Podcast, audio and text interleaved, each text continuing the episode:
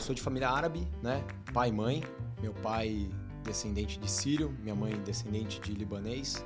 Tá aí a minha cara, né? Uh, basicamente, meu pai, meu avô começou o, o Brás praticamente na parte de tecidos, então o início do Brás. Entrar com open source em banco, principalmente na época, antes dessa virada, era algo surreal. Não dava possível, né? Se você não tiver um modelo enterprise é muito difícil. Então a gente trouxe uma, uma, tecnologia que conseguia conversar e se integrar. E nós criamos uma camada de adaptadores ali que foi, acho que foi um grande diferencial que fez a gente sair na frente. E ali muito, muito do histórico que nós temos foi isso.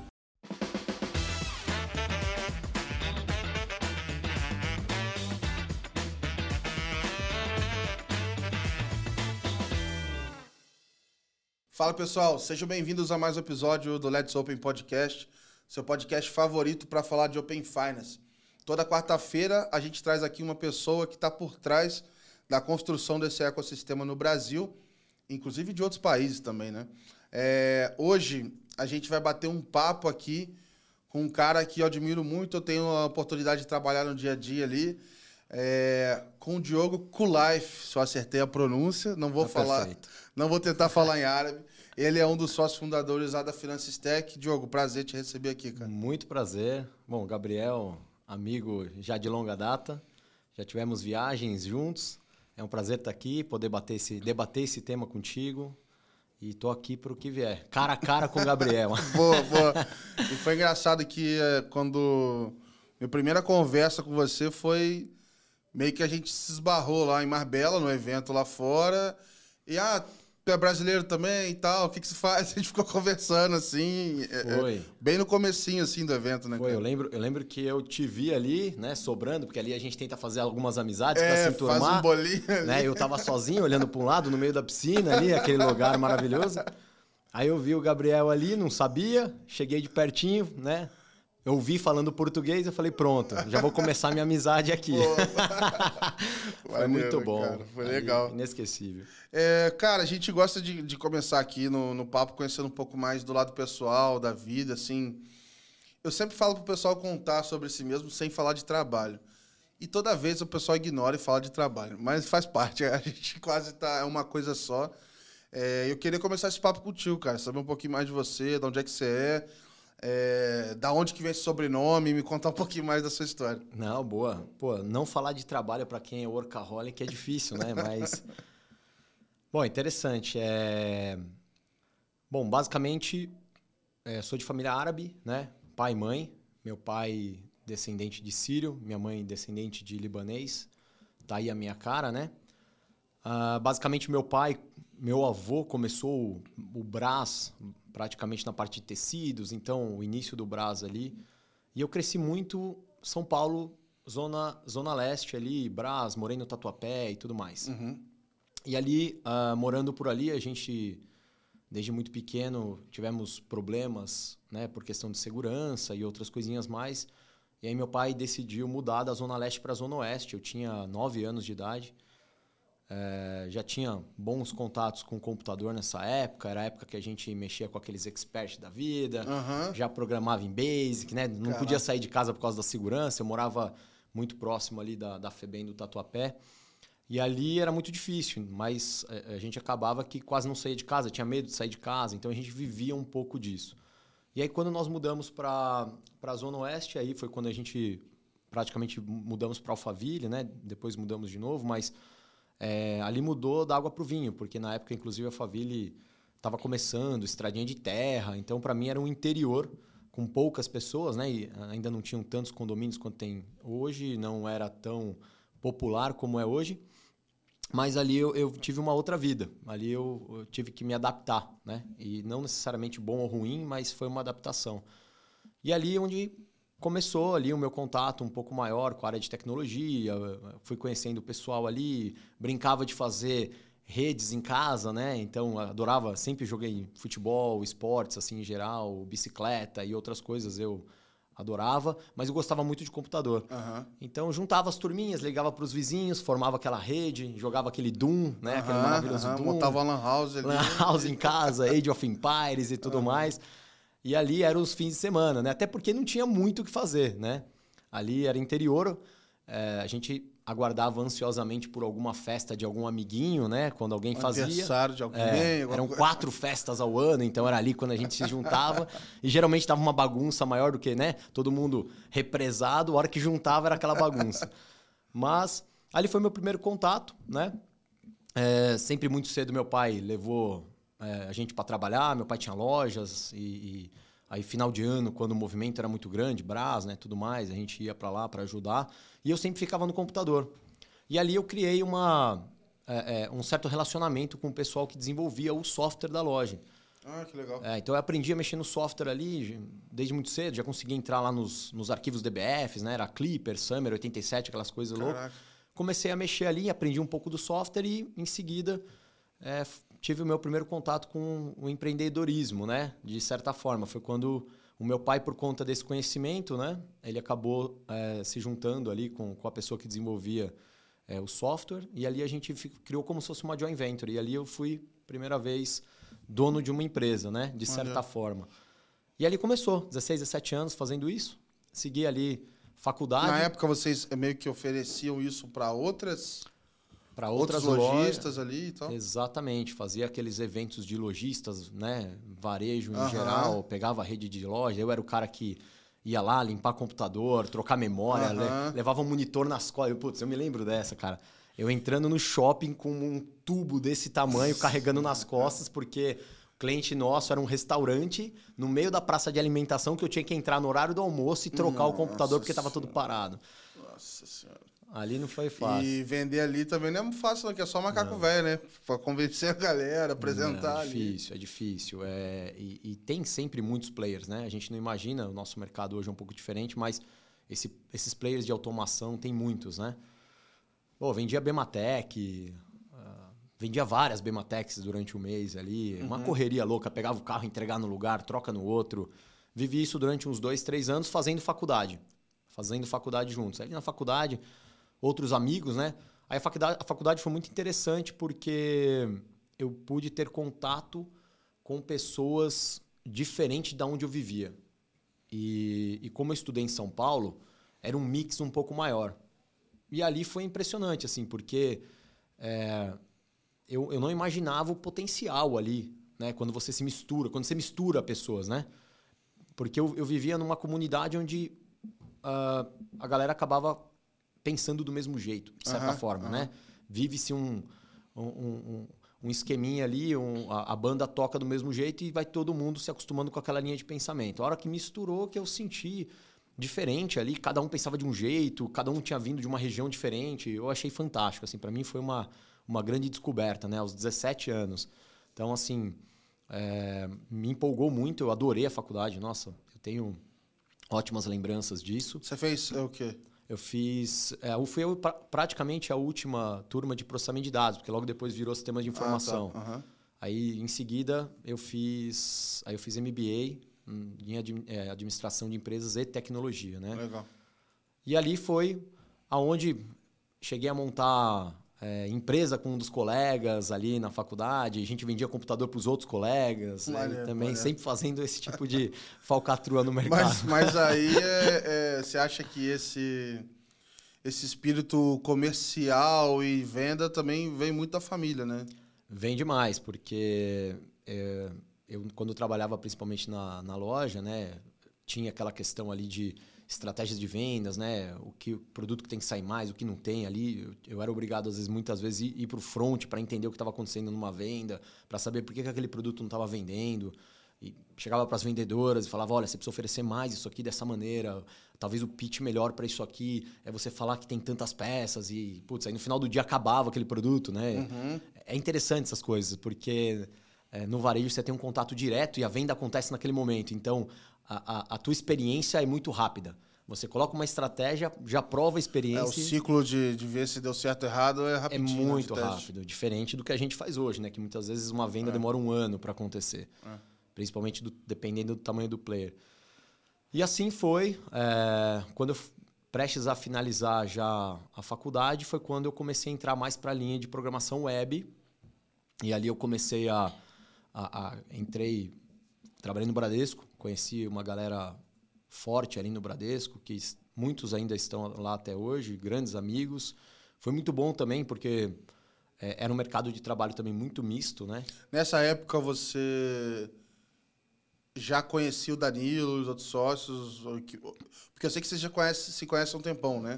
É, eu e o Danilo nós temos é, 10 anos de diferença. Então, essa época especificamente, eu ainda não conhecia, ele não tinha ainda entrado. Ele estava já. Ele estava na escola, né, do, do Bradesco. É, ele estava literalmente sim. Na, na Fundação Bradesco ali. Sim. Mas, obviamente, aí eu fiquei dos, dos 20 aos 30 anos ali no Bradesco, e ali no finzinho, quando eu já estava quase me desligando ali, eu lembro de ter visto já o Danilo ali no Bradesco com o pessoal, conheci o Felipe e outras pessoas ali. É, mas não tinha um contato muito próximo, era mais trabalho, quando tinha que discutir alguma coisa, é, ou alguma reunião que às vezes participava todo mundo, mas era um contato mais assim. Legal. Bom, basicamente, é, aos 24 anos ali, eu saí do Bradesco interno, né? Eu era um, um alocado interno, eu acabei saindo e fui para a CPM para ser líder de projeto. Ali na CPM, como líder de projeto, eu tive contato com outros bancos, não só Bradesco. Mas aí você estava, pela primeira vez, vamos dizer assim, é, tirando um pouco a mão do código? Eu eu sempre amei tecnologia. Porque eu sei que até hoje você ainda coloca a mão isso, no Isso, eu ia te falar isso, cara. Antes de sair daqui, eu compilei um Docker. Eu, né? vou, eu vou, eu vou, eu vou arrumar uma frase. Foi a primeira vez que você deveria ter tirado um pouco a mão do código. Exato. Não, ali, ali quando eu saí para. Eu já era arquiteto nessa época, estava começando a estudar para ser arquiteto. Eu entrei como líder numa formação de arquitetura, né? Mas é, talvez essa, essa questão mais da venda me levou por um caminho de gestão. Então, de liderança, eu subi para gestor muito rápido. É, com 25 anos, já estava gerenciando algumas equipes. Com 26, eu já era gerente geral internacional da CPM. Eu já tinha uma área internacional que cuidava de uma operação entre Índia e Estados Unidos. Legal. E eu tinha ali 24 pessoas embaixo, entre mainframes Caraca. e outras coisas. Pô, para para 25, para 26 anos Pô, ali. É hoje, hoje eu vejo, era muita responsabilidade para pouca idade. Cara, hoje é que a gente vai ouvindo, parece mais razoável a posição, vamos dizer assim, essa globalização, né? Mas a gente está falando de uma época que talvez a globalização não, não, era tão fácil quanto é hoje, né? Não, não. Bem diferente. Bem diferente. O acesso à comunicação de fora era bem diferente, os processos. Para a gente homologar uma pessoa nova da minha equipe, nossa, era um mega de um trabalho. Eu tinha que fazer uma call com a Índia para o cara passar por uma sabatina. E isso o cara já tinha sido até contratado. Depois eu passava por uma outra sabatina no cliente dos Estados Unidos. Era um negócio que não era tão digital como é hoje, não era uhum. tão fácil. Era por telefone mesmo, a gente fazia via VoIP, né? Para uhum. ver se ficar um pouco mais barato, mas eh, basicamente era isso. E era uma operação, foi muito bom, aprendi muito. Nossa, a CPM para mim foi uma grande, uma grande escola. É, tive ótimos chefes, tive grandes colegas, amigos até hoje. É, alguns ainda trabalham em algumas empresas aqui do grupo. É, e quando, de repente, a operação não deu muito certo, porque teve uma, uma mexida do dólar muito forte, e eu não conseguia mais fechar a conta. Então, assim, eu trabalhava muito mais para tentar fechar, chegar no zero a zero, porque uhum. financeiramente não estava mais fechando a conta. E ali, cara, foi quando você para para respirar, né? Às vezes você está no meio da operação ali, você não sente muito é, na correria, mas aí eu parei para refletir, eu olhei para o lado, olhei para meus chefes com 35 a 40 anos. Eu era o último estágio ali operacional, da gestão operacional ali, para começar a entrar numa gestão um pouco mais executiva. E eu com 27 anos, 26, eu ia fazer 27 anos ainda. Falei, gente, e agora? O que, que eu vou fazer? Eu vou ficar mais sete anos fazendo isso? Uhum. E, putz, isso para mim era terrível, cara. Quando eu me imaginava cara, ali. Às vezes, no... é, às vezes dá uns cliques desse que, que, que, dá até um, cala, um certo calafriozinho, né? Tipo, eu, em determinado momento da minha vida, quando eu parei de saber o que, que ia acontecer no próximo ano, aí me deixou com mais paz na cabeça. É, porque é muita ansiedade, né? Eu, eu sempre uhum. quis muito crescer, né? No sentido de. É engraçado isso, porque é, teve um efeito que aconteceu nessa época que eu cheguei ao último cargo gerencial da operação É, ou seja, eu tinha gerentes embaixo de mim e eu contratava gerentes para trabalhar na minha operação que ganhavam três vezes o que eu ganhava. Caraca. O meu salário não conseguiu acompanhar pela velocidade em que eu queria fazer as Caraca. coisas acontecerem. E é engraçado que quando eu levantei nesse dia, eu percebi que eu falei, gente, eu não vou ficar mais sete, oito anos aqui para Aham. poder subir um- uma posição sem pensar no financeiro. Eu simplesmente levantei e fui até a mesa do, do meu chefe, gente boníssima, inclusive, um grande mentor. E eu falei para ele, chefe, eu vou, eu vou me desligar. Tô saindo. Ele falou, mas o que aconteceu? Eu falei, na verdade, nada. Eu não queria abrir para ele, né? Aham. Eu não queria falar, pô, não quero esperar para chegar onde você tá e tal. Até porque eu imaginei que isso poderia ser ruim, né? Aí Eu falei, não, eu tô pensando, eu- talvez eu vou abrir uma empresa, vou dar treinamento. Educação é uma coisa que eu sempre gostei muito. E efetivamente era verdade, eu tinha muito dessa, dessa vontade. E nesse momento que eu percebi, ele ainda, ele ainda falou para mim assim: Ah, Diogo, mas a gente vai ajustar o teu salário. Eu falei: Não, não, não é esse o problema. Não, me conta para onde você tá indo, não é possível, você tá indo para algum lugar. Eu falava: Não, chefe, eu não só não. Para você ver como eu não estou indo, eu vou te deixar dizer quanto tempo você precisa que eu fique. Porque nessa época eu tocava toda a parte de pré-vendas da empresa, então eh, de toda aquela operação, todas as pré-vendas, propostas internacionais que saíam passavam por mim e ainda tocava a operação. E ele falou, eu ah, então, pô, me ajuda aí a fazer o phase out mais um, um mês, um mês e meio. Eu falei, tá bom, o tempo que você precisar, eu tô sem pressa. E foi o que aconteceu. Um mês e meio depois, ele, falei, pô, já passei, já ajudei a contratar as pessoas no meu lugar, trouxe boas pessoas.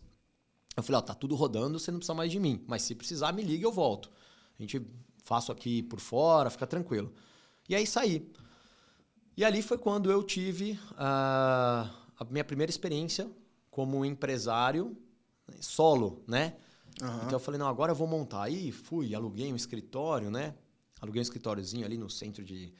No centro comercial de Alphaville, um escritóriozinho pequeno, uma, uma sala de 20 e poucos metros quadrados. Contratei uma, uma secretária, né? Mandei pintar, ajudei a pintar, né? Porque nessa época você faz tudo, né? Contratei uma mobília simples. Entrei lá, comprei um computador novo, né? Porra. não podia deixar de ser. Arrebentou, arrebentou. Comprei um computador novo, sentei na mesa assim, abri o computador. Aí olhei, olhei pra secretária, olhei pra sala. Falei, e agora? Qual que é a próxima parte? Não me contaram a próxima parte. Mas aí foi interessante, porque a primeira coisa que eu fiz foi puxar o celular e começar a olhar os contatos. Vamos ver, vamos ver o que eu tenho aqui. Aham. E comecei. Mas ainda com a ideia de educação, ou você já tava mais aberto? Cara, vamos ver o que, que problema que eu posso resolver aqui. É, eu, eu comecei a pensar, eu comecei a desenvolver um software para gestão é, dos cursos, né? Na época. E eu falei, bom, já vou tentar ver se isso tem apelo no mercado. Antes mesmo do software estar pronto ou qualquer outra coisa assim. Eu falei, de qualquer forma, se surgir a necessidade de treinar alguém, fazer alguma coisa, ótimo. E eu comecei a contactar colegas que estavam no mesmo cargo gerencial em outras empresas, que a gente sempre se encontrava. E ali começou a ter uma certa aderência. O pessoal, pô, Diogo, você saiu? Saí, pô, você não quer vir trabalhar comigo? Eu falei, putz, cara, abri uma empresa. Pô, o que você tá fazendo? Eu falei, não sei, o que você tá precisando?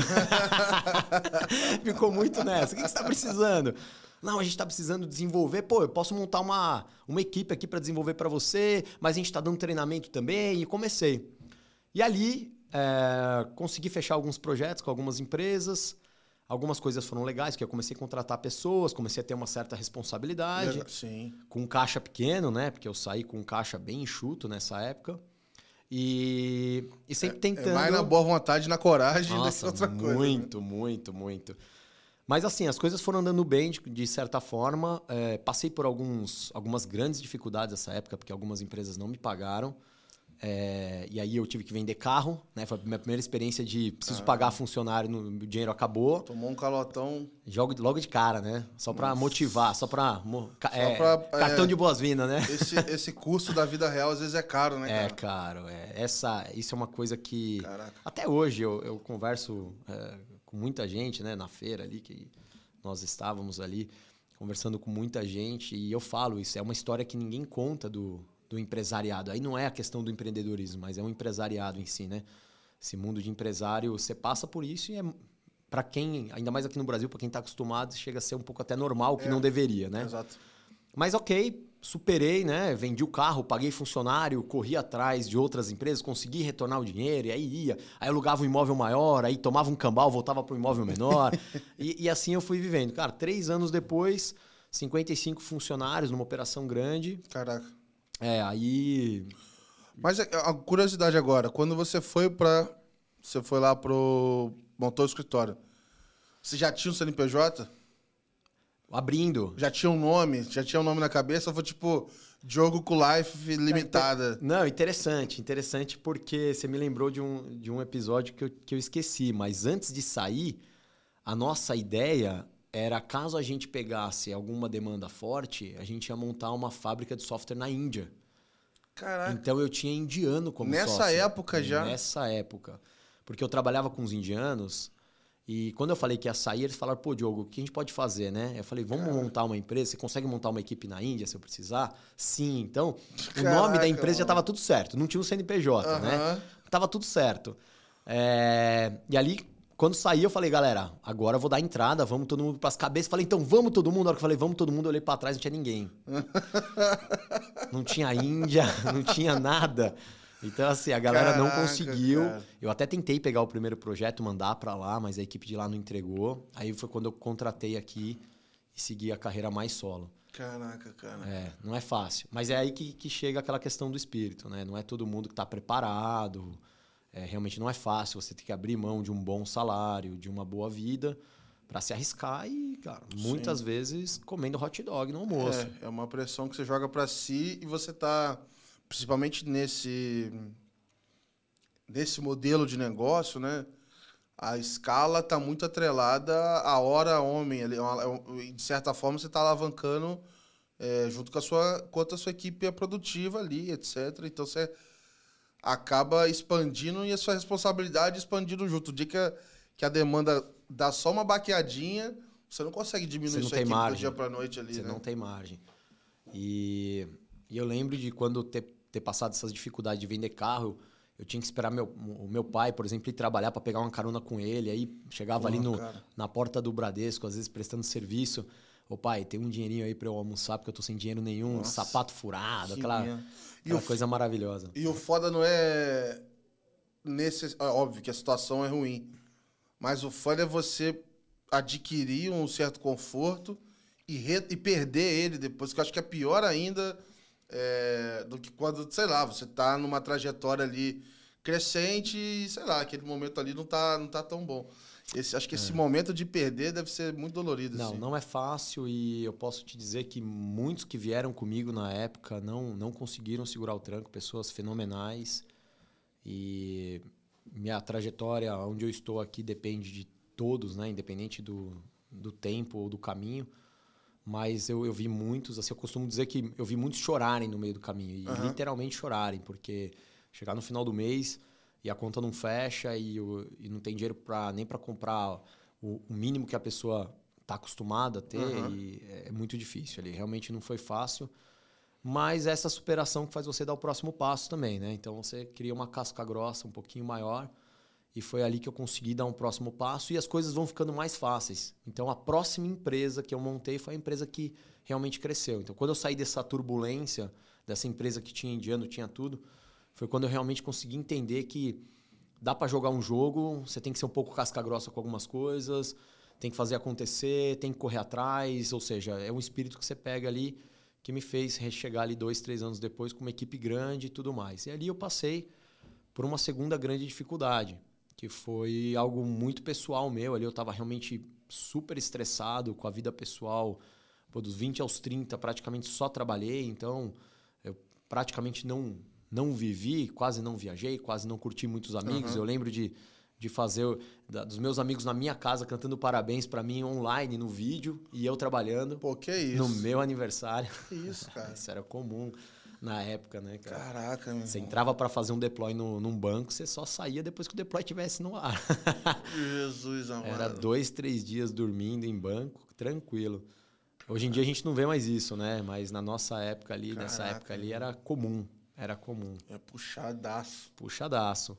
Mas ali eu passei por uma dificuldade onde eu olhei tudo aquilo e falei, não, não quero isso para minha vida, Aham. não é possível. E ali eu pivotei de novo. Ali eu vendi as operações, algumas operações de serviço, e eu tinha uma operação é, especializada IBM. Era uma equipe bem menor, mas que dava um, é, um lucro muito maior, um valor agregado muito maior, trabalhando com tecnologias especializadas. Tinham parceiros também nossos ali com tecnologias especializadas, então eu pivotei ali chamei alguns parceiros, montamos uma, um, como se fosse uma joint venture, acabou que sendo uma empresa nova mesmo, e a gente pivotou direto para trabalhar com produtos IBM. Foi uma época muito boa, foi uma época que eu tive uma equipe muito menor, mas com uma margem de lucro muito maior. Então, uma empresa que faturava na época 5 milhões no ano, eu tinha um lucro líquido de 2, 3%, Caramba. versus uma empresa que faturava 1, 2 milhões, com uma equipe de um quinto da outra e que deixava uma margem de lucro de 27%. Então, Caraca.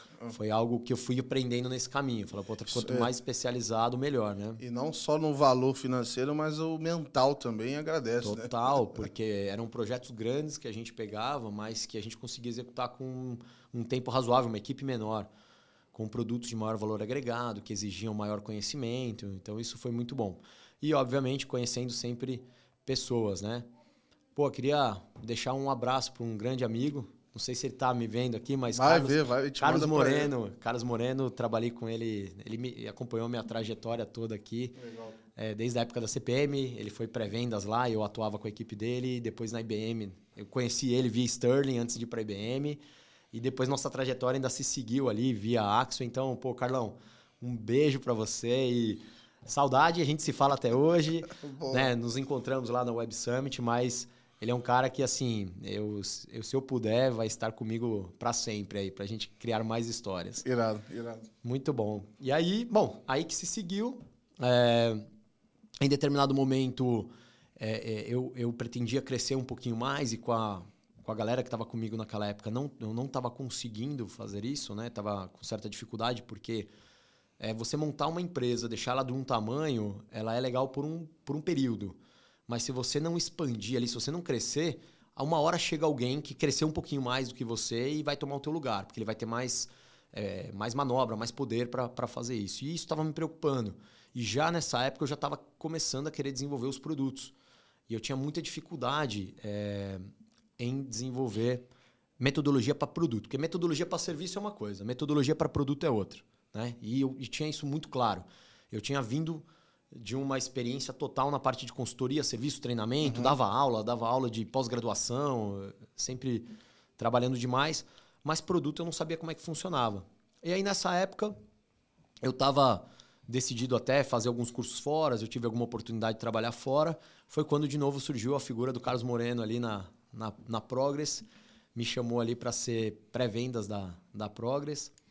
E aí eu conversei com ele, ele me explicou a questão de produto, estar ligado a vendas. Tem os caras que quando liga e pede para marcar um café, você já sabe que vai tumultuar Já, vida, já né? sabe, já sabe, né? Porque a gente sempre conversava, uh -huh, né? Sempre um prestando um serviço, é, mas pô, preciso conversar com você, como é que você tá? Esse como é que você tá, ele é, o pior, né? Já sabe o que, que vem. É, aí a hora que você fala assim, ah, tô parado, tô participando de um processo aqui lá para fora. Aí ele falou, pô, vamos conversar. Aí fui lá, almocei com ele, aí a proposta era muito boa, realmente. É, trabalhar ali com, a, com, com o pessoal da, da Progress na área de vendas. E ali foi onde eu tive realmente um primeiro cargo de vendas, né? Apesar de eu ter vendido projetos por, por toda a minha vida, né? Foi aonde eu fui reconhecido por isso, né?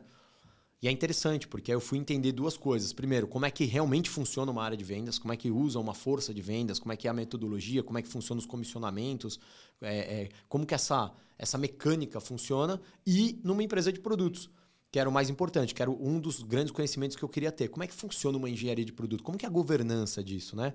Então eu tive a oportunidade e ali o Carlos Moreno me levou, logo em seguida ele saiu, foi foi para a Axway, eu assumi a diretoria da América Latina de, de pré-vendas, depois assumi serviços, fiquei ali basicamente três anos, dois anos e meio, quando a, a, a Progress decidiu é, mudar um pouco a estratégia, eliminar algumas operações e aí, ali naquelas operações, o nosso time acabou se desfazendo, né? E ali... E, cara, só para perguntar aqui, todos esses é, serviços e softwares, etc., consultorias, é, você estava tendo...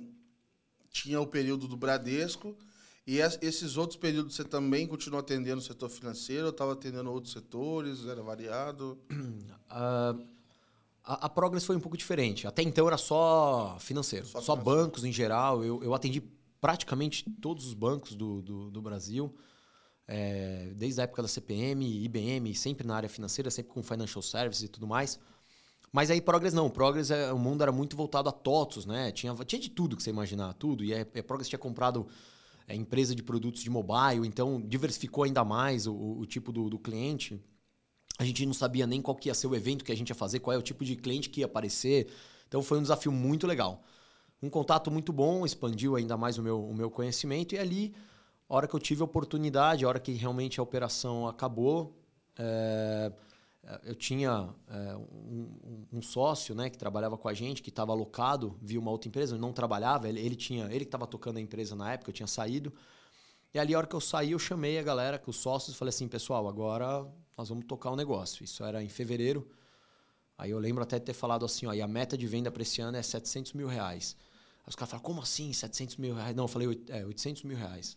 Falei, não, como assim 800 mil reais? Ano passado a gente faturou o ano inteiro 100 mil, não tem como. Como que a gente vai fazer? Eu falei, não, a gente vai fazer. E ali começou. Ah, chegamos no final do ano, 760 mil, bateu na trave Caraca, ali. cara. Foi muito bom, a equipe já começou a crescer e uhum. começamos a montar a empresa de consultoria. E aí tá chegando, tô, tô, começando a chegar perto ali agora do Danilo. Chegando perto. Agora tô chegando perto do Danilo. e ali começou a nossa trajetória com uma grande parceria com o Carlos Moreno na Axway agora, Boa. né? O Carlos Moreno, você vai ver que ele está muito presente. É engraçado porque toda grande história, se você cavucar bem grandes histórias de, de bons empresários, você vai ver que tem sempre uma figura por trás. Uhum. É, é, interessante. E o Carlos Moreno é o... Falo que é o, é o meu pai, é o meu mentor Legal, da, da vida e de tudo. E ali foi quando a gente montou uma mega operação de atendimento com os produtos Axway, API e tudo. Foi fantástico. É, eu agradeço demais ali toda a trajetória que a gente teve. Voltei para o mundo de bancos, a gente plantou gateway em todos os bancos você imaginar e tive muito contato com a área de segurança.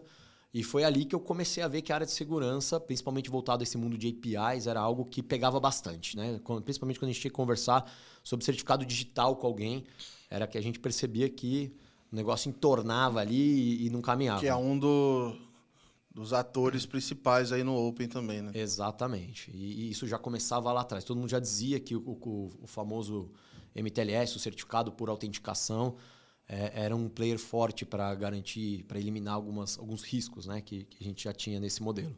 Bom, basicamente ali tive essa trajetória e um dos, um dos bancos que eu prestei o serviço, que implantamos o gateway da Axo e tudo, é, foi o Banco Cetelem.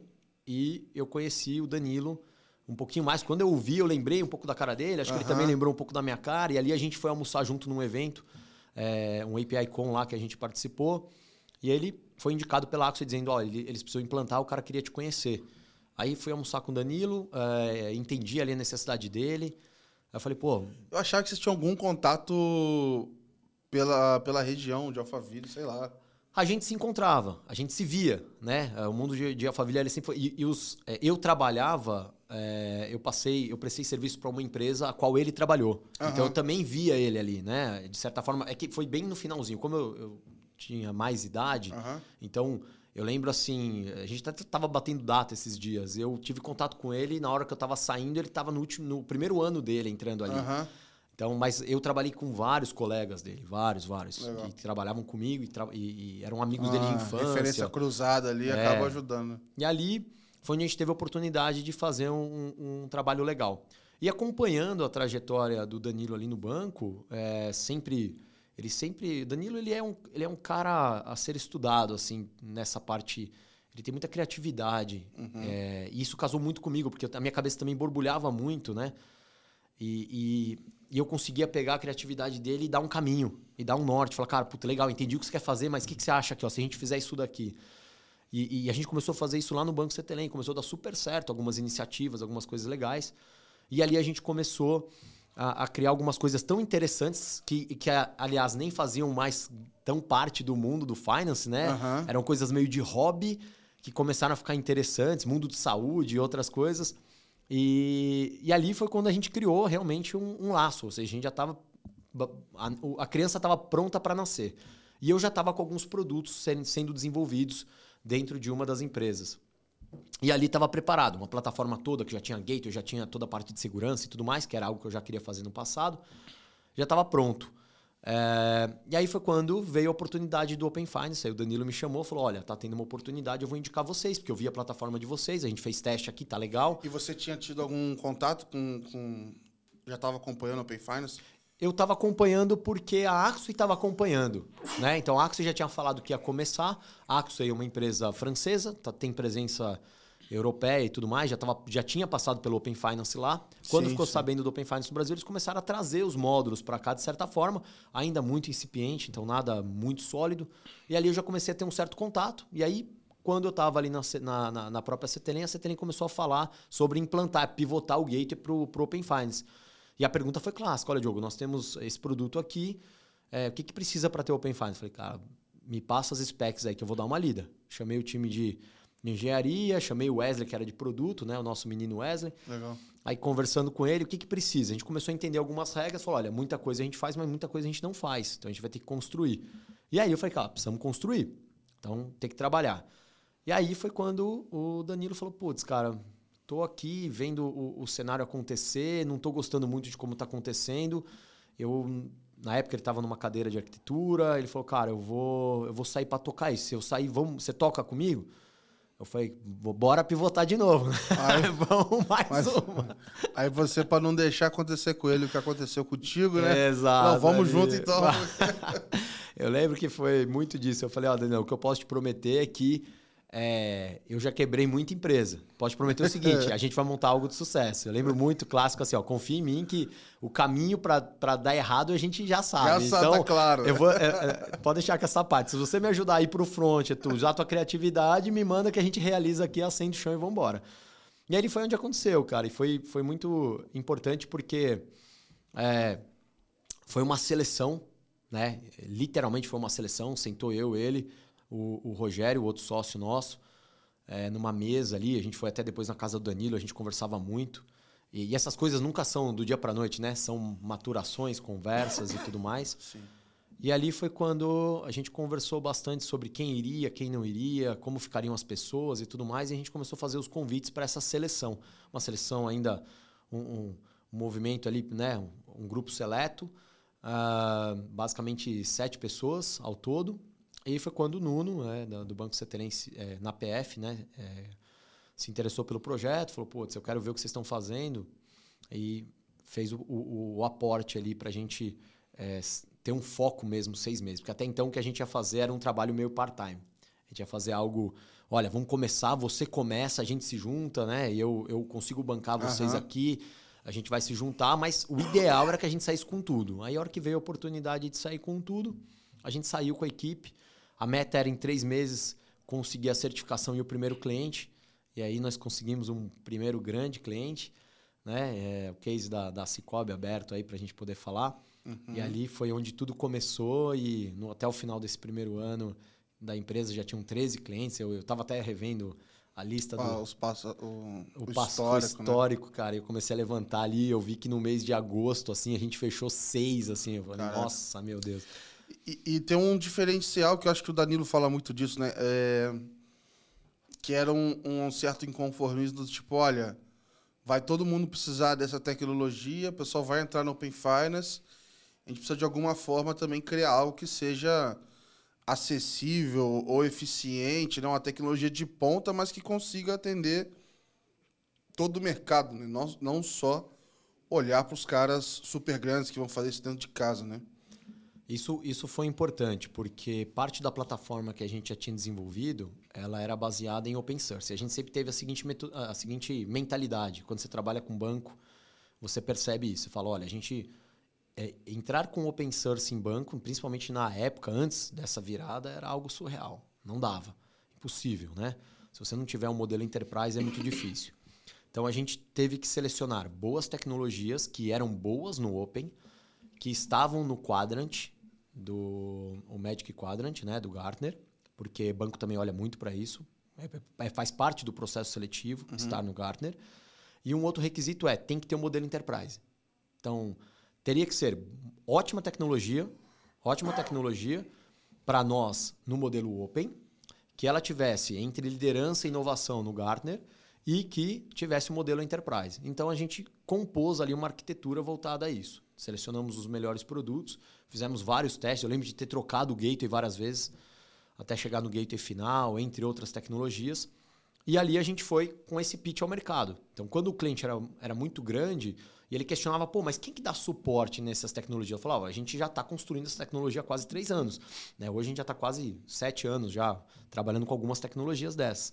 Então, a gente mantém essas versões, mas se você não quiser que nós, é, que seja a gente mantendo a versão, você tem a versão Enterprise aqui. Qual a diferença? Eu vou te trazer uma proposta de subscrição adicional e isso vai te custar mais.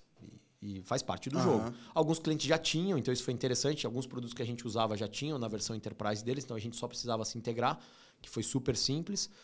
E ali eu acho que foi uma proposta muito ganhadora, porque ao mesmo tempo a gente conseguiu oferecer para um player muito pequeno, é, basicamente o custo da infraestrutura, porque os produtos todos já gerenciados por nós, a gente já tinha uma equipe que já sabia gerenciar aqueles produtos. E, e, a gente tinha a mesma oferta, a mesma qualidade, a mesma capacidade de atendimento, tanto para o player pequenininho como para o player grande ou uhum. player gigante, né? Então isso acho que é algo que porque essas tecnologias geralmente elas atendem uma escalabilidade diferenciada, Sim. elas conseguem rodar em hybrid cloud se você precisar e por aí vai. Então acho que isso foi uma mega estratégia e foi um grande diferencial, inclusive de empresas gringas que vinham para cá com tecnologia proprietária, uhum. que tentava trazer toda uma stack. A nossa não, a nossa ela se adaptava ao modelo do cliente. Sim. Né? Então, por exemplo, tinha muita gente trazendo o IAM inteiro, querendo trocar o identity do, dos clientes. A gente falava, não, não faz sentido, cara. Os caras já têm, eu não consigo ver um grande banco querendo trocar o identity dele. Uhum. Então a gente trouxe uma, uma tecnologia que conseguia conversar e se integrar. E nós criamos uma camada de adaptadores ali que foi acho que foi um grande diferencial que fez a gente sair na frente. E ali, muito, muito do histórico que nós temos foi isso. A Finances Tech, você lembra mais ou menos qual, qual foi a data, a data que vocês consideram oficial ali que ela foi criada? Ah, bom, esse movimento okay, aconteceu... Já completou dois anos? Deu... Completou, completou dois anos agora, é, em junho. Mas o grupo, esse grupo seleto que a gente criou foi meados de março. Aham. Uhum. É, mas é por aí. Eu queria te perguntar, assim, que Financitec que, pô, saiu do, do zero para conseguir conquistar clientes ali no período relativamente rápido, já é, teve M&A com a Cellcoin, mas acho que eu queria saber desse período, assim. Como é que foi ganhar a confiança de instituições? Assim, cara, sei lá quem que são esses caras, e eu vou confiar esse essa demanda regulatória que pode me entubar aqui amanhã, então eu vou confiar nesses caras. Como é que era a conversa de venda, de conquistar um cliente num período tão curto ali de tempo? É, nossa, passa um flash aqui na cabeça. é, nessa época eu não estava olhando 100% para vendas, eu estava olhando bastante para operação, praticamente gerenciando é, a engenharia, dia a dia, ajudando a codificar e tudo mais. E é, o Danilo fazendo mais o front, vendas, me chamava e a gente fazia as apresentações juntos, via o que tinha e o que não tinha. É, eu que preparava ali os decks de apresentação, até, até às vezes, muitas vezes imaturo, né? Porque o ecossistema na época ainda estava imaturo. Sim, um monte de especificação nem existia. É, e a gente estava ali costurando algumas perninhas para poder apresentar algo razoável, né? Algo viável. E, mas eh, eu lembro, assim, para fechar o, o, primeiro cliente, foi um, uma conversa de, de WhatsApp ali que eu mandei pro pessoal ali da, do cliente. Falei, meu, é, libera três máquinas para mim que eu vou instalar. Não, a gente não fechou o contrato. Falei, cara, libera três máquinas, eu vou instalar. Deixa que eu vou fazer funcionar. A gente vai certificar vocês já no ambiente de vocês. Não, mas eh, a gente tem que fechar o contrato, eu não sei se eu consigo. Então corre aí, pede a benção Vê se você consegue criar um ambiente apartado. Que eu vou subir e vou instalar e a gente vai fazer acontecer. Aí eu lembro de chamar o Dani e falar, mano, fiz uma loucura. Falei o quê? Eu falei, fechei um cliente sem contrato. Aí ele me olhou, o que, que Era só a primeira delas. É. Ele falou, o que, que você fez? Eu falei, cara, eu falei, libera a máquina que eu vou instalar. Ele falou, então beleza, então vamos. Deu certo? Eu falei, acho que vai dar. Aí deu certo. Liberaram a máquina, a gente instalou, entrei com a equipe, custo nosso, assim, no risco, porque se não funcionasse, era nosso acordo era esse. Se funcionar, a gente vai pro contrato, se não funcionar, esquece. A gente se abraça aí algum dia, toma um café e dá risada. né? Chora junto. Chora junto. E, e é isso. E, putz, deu certo. A gente certificou, fomos para a segunda certificação e, e foi assim. É, essa época eu lembro de, de novo, né? Varando algumas noites ali com a equipe, desesperado para fazer o negócio rodar, hum, sem conseguir comer direito, a galera toda cansada. Mas foi fantástico, assim, uma história e bonita. Teve aquele case do Open Finance em 48 horas, né? Nossa é... senhora. Sexta-feira, ligação. Pra, pra segunda, né? Era sexta-feira a ligação e. Esse case a gente contou, inclusive, com o parceiro. Sim, como é que coloca essa quantidade, né? E, e eu acho que é um negócio interessante, assim, como é que é, a Finance Tech, vocês têm um match muito forte, cara, com o que está acontecendo com essas linguagens, assim, até como eu não sou de tecnologia, às vezes fica difícil até eu entrar no detalhe do porquê que em alguns momentos é, alguns players podem encontrar uma dificuldade na implementação e etc. E o que, que traz de tão diferente assim para. Pô, vocês estão sempre né, tirando o certificado primeiro, é, resolvendo estar tá em cima ali do detalhe para pensar no cenário de por que, que numa implementação pode dar um problema ou outro. Onde é que você acha que está o. Óbvio, né? Dentro do que você puder contar, mas o segredo, o diferencial, onde é que está. É, o que, que é de diferente para facilitar trabalhar com essa tecnologia, assim, sabe? É, para conseguir atender as certificações, porque você vê que, cara, a disponibilidade ainda é um problema do ecossistema, né? Tem alguns players que estão funcionando por mais tempo do que outros, né? Como é que você vê é, esse, enfim, essa diferenciação? É, esse é um, esse é um tema amplo, né? Se a gente pensar, é, tem players mudando a estratégia e, de certa forma, acaba quebrando um pouco da, dessa interoperabilidade. A gente vive investigando o porquê e a gente vai descobrindo novas coisas. É... Mas eu acho que, assim, primeiro eu acho que a, as pessoas aprenderam a fazer, né? Então, é, entender sobre o ecossistema e o porquê e como ele funciona é o primordial. Então, até hoje a gente tem conversa com algumas empresas, principalmente fora do Brasil, que a conversa ainda está parada no técnico, né? Está ainda parada no, no gateway e no, no Authorization Server. E eu sempre começo a nossa conversa dizendo: não, não vou te vender um gateway, não vou te vender um Authorization Server, vou te vender uma solução. E eu vou te explicar o porquê que essa solução, a solução funciona e como ela funciona. Então, uhum. isso eu acho que é a primeira coisa. A gente aprendeu a falar sobre isso e a entender sobre isso. Então, as pessoas aprenderam a fazer isso aqui no Brasil.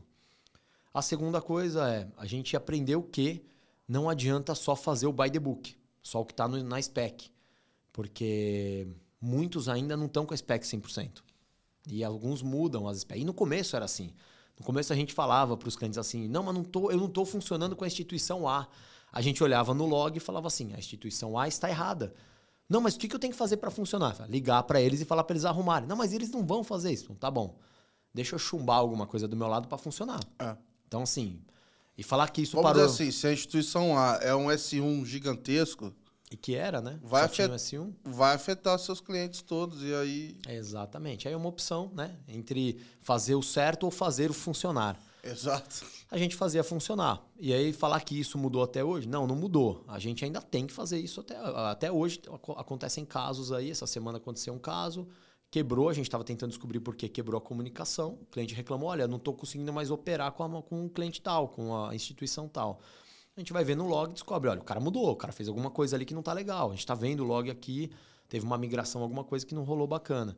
E a gente vai ver, putz, entendemos o que aconteceu, a gente tem que chumbar do nosso lado alguma estratégia, ou às vezes é uma estratégia que envolve até um bate-papo entre os, os players. Isso aconteceu muito no começo, a gente entrar em várias reuniões com todas as instituições juntas, tentando testar dos dois lados, e aí ficava um jogo, não, mas o erro é teu, você não poderia ter feito isso. E a gente discutia a spec com os caras, era muito legal. Porque aí falava assim, mas você não poderia, tá vendo aqui o que você fez? Isso não tá na spec. Aí abrir spec, ó, tá vendo aqui como que tá dizendo? Isso aqui você tinha que ter feito dessa forma. E o cara falava, ah, legal, então eu vou corrigir, amanhã a gente testa de novo. Então a gente se ajudou muito, né? Uhum. E eu acho que esse é o espírito que fez dar muito certo, sabe? E os nossos clientes contarem conosco para fazer isso deu muito certo. Legal. Então a confiança de que não importa a situação, a gente já tá lá para apoiar. E tem um efeito de rede também, né? Porque uma vez que você tem uma carteira de clientes, você tem um aprendizado ali, você já conseguiria, em tese, aplicar para todos, para manter todos disponíveis, né? Todos estão no mesmo ecossistema, né? Sem dúvida, sem dúvida. Então, assim, é, e isso é muito amplo, né? Porque é, a gente viu outros players tentando dar um passo maior, né? Ou seja, olhar o ecossistema, mas tentar olhar muito para o futuro. isso foi uma coisa que para nós acho que foi um, um segredo do, do, do, do, nosso sucesso. A gente identificou, todas as vezes que nós demos um passo um pouco maior, a gente, a gente identificou isso muito rápido. Dizendo assim, cara, eu, tô, é, eu, eu gosto de pegar um produto mal acabado ou uma ideia mal acabada, dizer que está quase lá, e testar o pitch com alguns clientes. Aí eu consigo pegar a maturidade daquele cliente. Muitas vezes o cliente falava assim, putz, isso é animal que você está fazendo aqui, é animal. Mas assim, isso aqui para mim, cara, ainda está distante por causa disso, disso, disso. Aí eu testava Volta com o segundo. mais para frente. O segundo falava a mesma coisa, eu testava com o terceiro. A hora que o terceiro falava a mesma coisa, eu falava, gente, padrão, não adianta. Step back, a gente precisa fazer essa etapa primeiro. Estamos dando um passo a mais. Então isso também foi muito legal. Então a gente acabou dando alguns passos a mais, né? não vamos dizer que a gente, a gente nunca só acertou, a gente errou muito e muito. Não, se, é, é, é, igual crédito. Se você não está errando, você está dando, é. tá tentando pouco. Né? Exatamente. Tem que ter uma, do, uma dose saudável ali de. Nossa, de, a gente de... errou demais. A gente errou demais, mas eu acho que a grande vantagem é que a gente identificou que nós erramos rápido e voltamos para a prancheta bem rápido. E eu acho que as, os acertos foram, foram melhores, assim, foram grandiosos uhum. no, no meio desses caminhos, né? E o processo que a gente está vendo aí de inverno, vamos dizer assim, né, de startups, de questão de investimento, layoffs, até na nossa indústria mesmo, enfim, movimentações nesse sentido. E mesmo nesse período, enfim, a gente teve a notícia né, do M&A, quando a Cellcoin é, acabou trazendo a, fintech, a, a Finances Tech para dentro desse ecossistema e tal. Queria ouvir um pouco de você, assim, cara, do lado empreendedor, né? Então, por lá atrás, quando você fala com o Danilo, pô, o, o caminho errado eu sei como é que é. é. Bom, de certa forma a gente pode dizer isso, cara. O caminho certo, vocês passaram por ele, estão passando. É, como é que foi esse momento? Enfim, queria ouvir um pouco da sua visão também. É, a, as, todas as nossas rodadas de investimentos, elas foram difíceis, né? Independente do, do tempo e o valor, isso pega sempre você numa, numa situação. Acaba sendo uma distração, inclusive, né?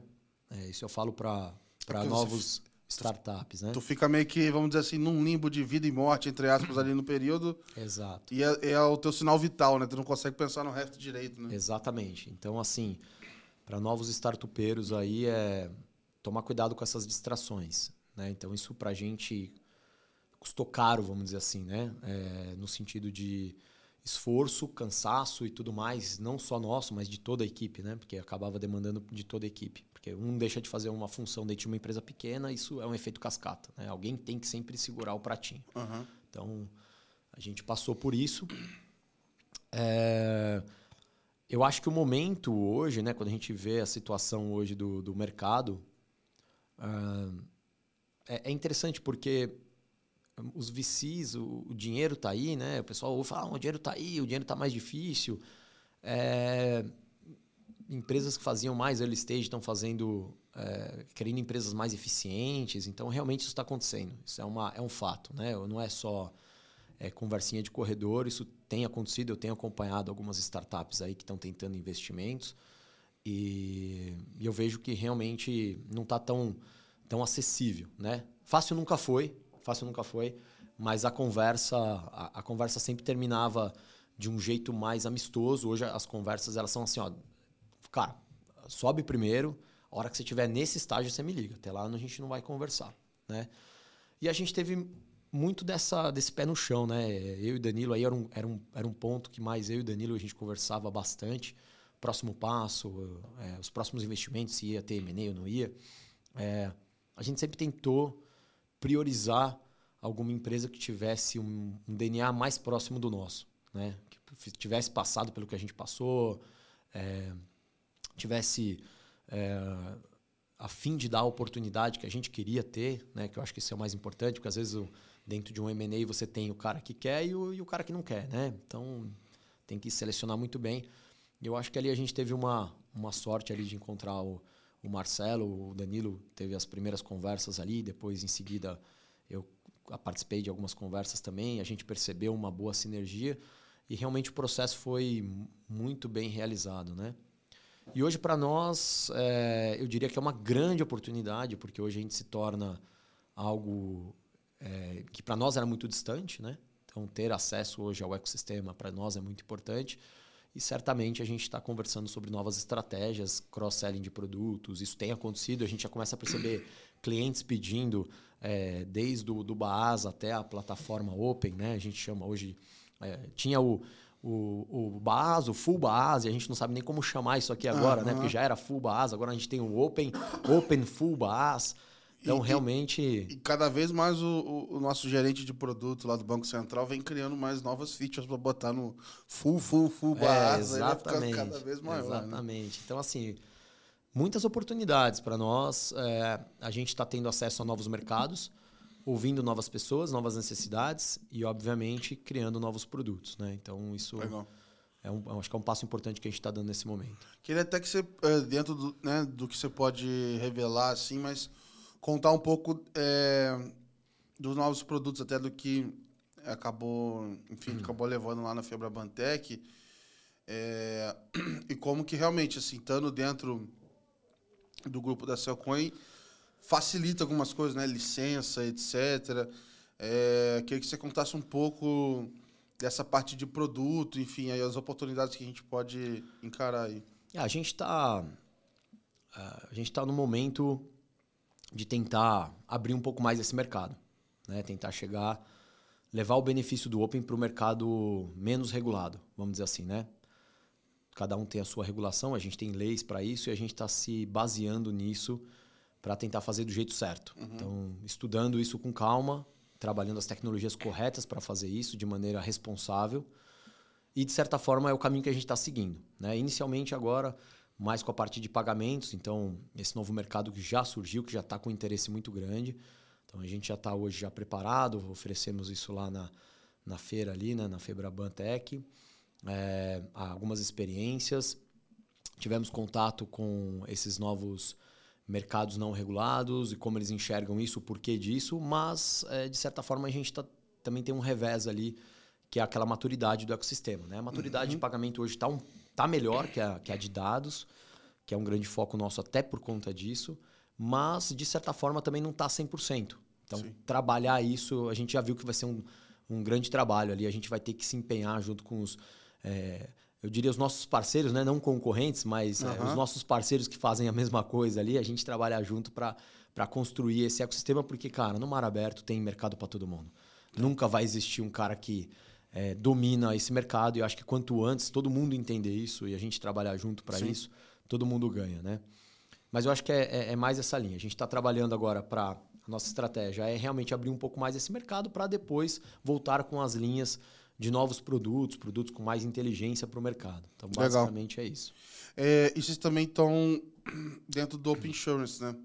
É, boa parte do público aqui talvez acompanhe mais o Finance. Queria que você é, dividisse também algum, algum cenário, enfim, de como que está, é, qual, qual tem sido essa participação hoje, se tecnicamente muda muito, não muda, enfim, queria entender um pouco mais. Não, tecnicamente não muda. É, a gente está tendo um movimento, inclusive, de unificação desses ecossistemas, né? Não sei quando deve acontecer. É, o insurance ele é um caso à parte, é, foi que para nós foi muito interessante. A gente aprendeu, inclusive, essa abertura de mercado veio como uma necessidade de clientes do insurance, porque eles falavam: olha, eu já trabalho no modelo de parceria de negócio, eu não posso perder isso. Então eu tenho um benefício agora que eu vou usar e eu não consigo estender esse benefício para eu poder usar com os meus parceiros. Foi ali que a gente falou: não, existe como fazer, está escrito, existe como fazer e da maneira correta e digital. Porque o modelo hoje previsto ele não é um modelo tão digital. Ele é um modelo que diz basicamente regras, né? Sim, sim. Regras, como, digitalmente, como você vai fazer, você tem que olhar para outras legislações, né? Então, basicamente foi veio dessa demanda. É, é um mercado que para a gente a quantidade de produtos hoje de insurance é, é imensamente, né, maior do que o, o, o, finance, né? Então, quando a gente olha para a quantidade de produtos que existem hoje na área de seguros é um negócio absurdo é, para diversos mercados e, e, e, e, muito eclético, né? Porque você encaixa um, um produto de seguros, você encaixa em milhares de situações, né? O de bank você já encaixa em muitas situações, mas o de seguro você encaixa em milhares ali. Uhum. E é muito interessante isso. É, é um ecossistema, assim, promissor. A gente está olhando com muito carinho, é, acompanhando demais, perto, lado a lado com os nossos clientes de insurance, inclusive. É, o mercado está maturando, então fase 2 de dados está vindo aí. A gente espera que esse ano consiga realmente con concretizar essas agendas, previstas, se não me engano, até outubro. É, isso vai fazer um, um, um game changer para nós, principalmente porque nós, é, nós temos muita presença nos dois mercados. Então, a gente está muito ansioso por esse cross-selling, né? Legal, que os legal. clientes estão pedindo, né? Não é, não é, a gente só possibilita a tecnologia para fazer isso, mas o a- movimento do mercado são eles que fazem, né? E, Uhum. eu- e a gente está muito atencioso, muito ansioso por isso. Legal. É, e aí eu queria pontuar aqui também uma visão internacional, assim, cara. Com esses padrões tecnológicos que a gente está criando, o- algumas coisas que a gente já seguiu lá de fora, o interesse da América Latina pelo que a gente está fazendo.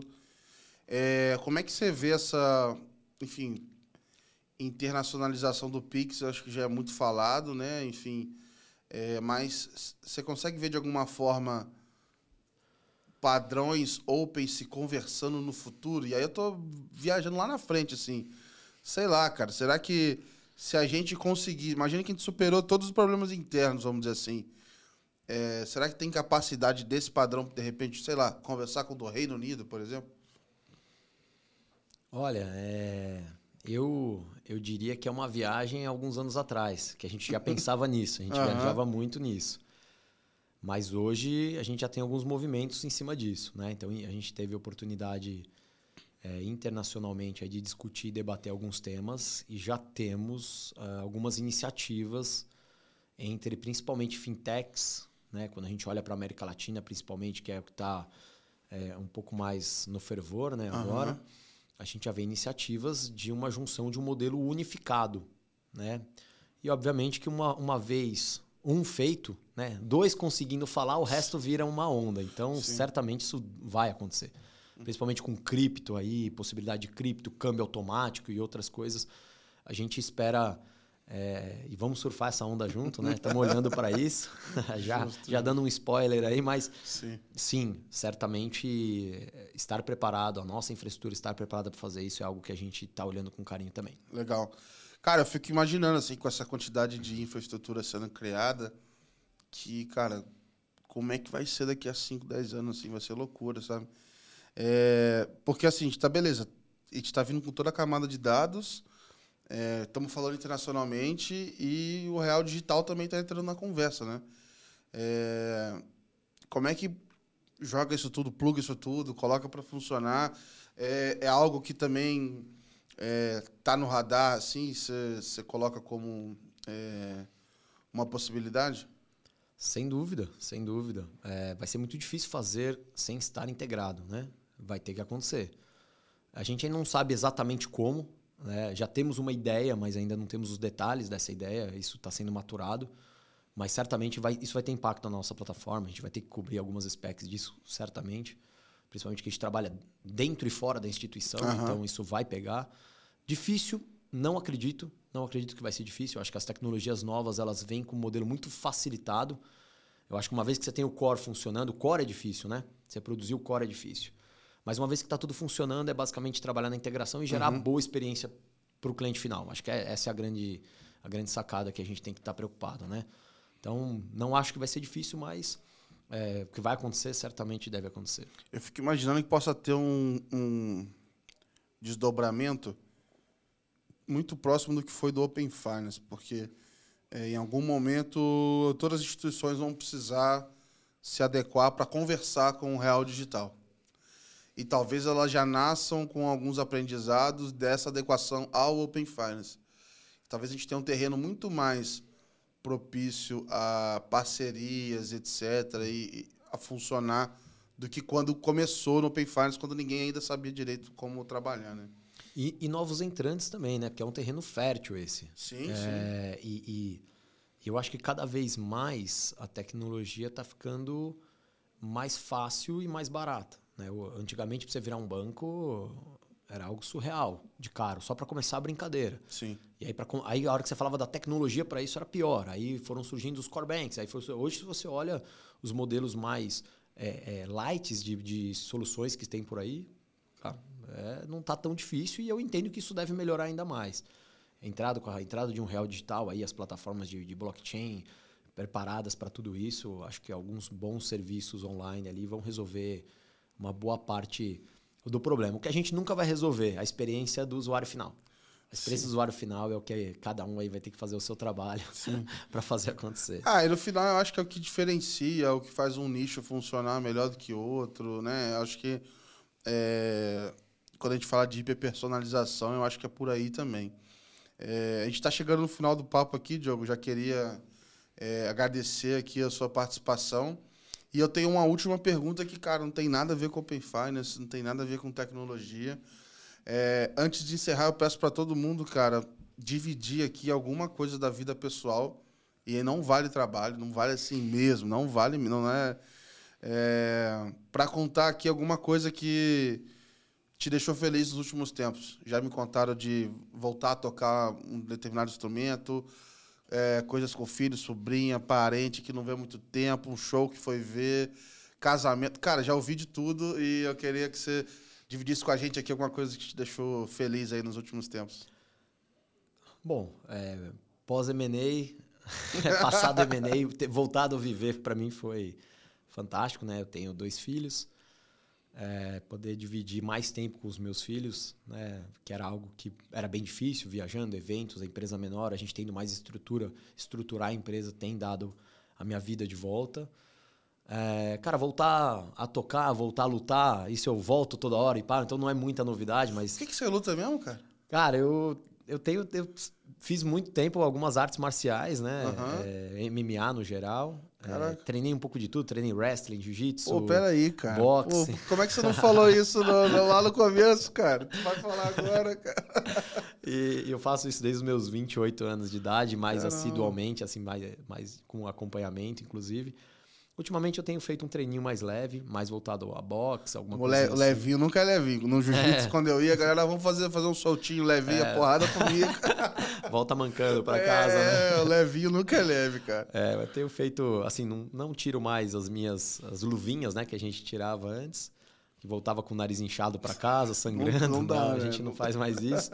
Mas é, treinar, parador, essas coisas é algo que eu ainda faço. Eu tenho um saco de boxe em casa, eu tenho academia é, onde eu moro ali, que eu posso também fazer algumas aulas. Mas, é, cara, eu sou um cara bem espiritualizado, apesar de não parecer, né? Não...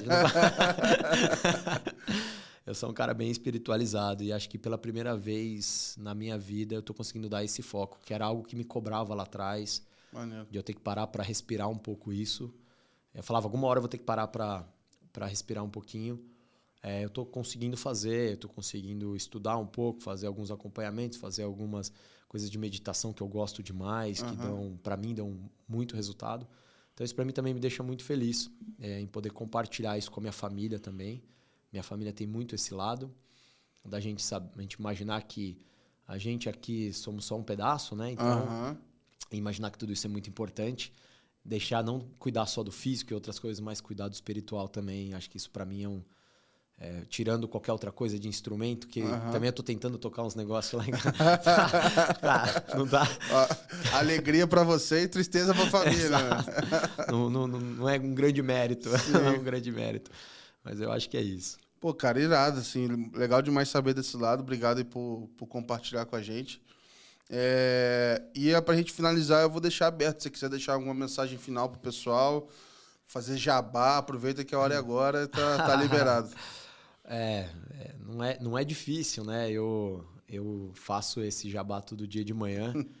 e acho que é até legal todo mundo saber, né? Eu sou um cara que eu acordo e durante é, os meus afazeres pessoais ali de manhã, entre o café da manhã e outras coisas, eu agradeço a todo mundo, eu agradeço as pessoas que trabalham comigo, eu agradeço aos meus clientes, eu agradeço aos meus sócios, aos meus amigos, à minha família, à saúde de todos.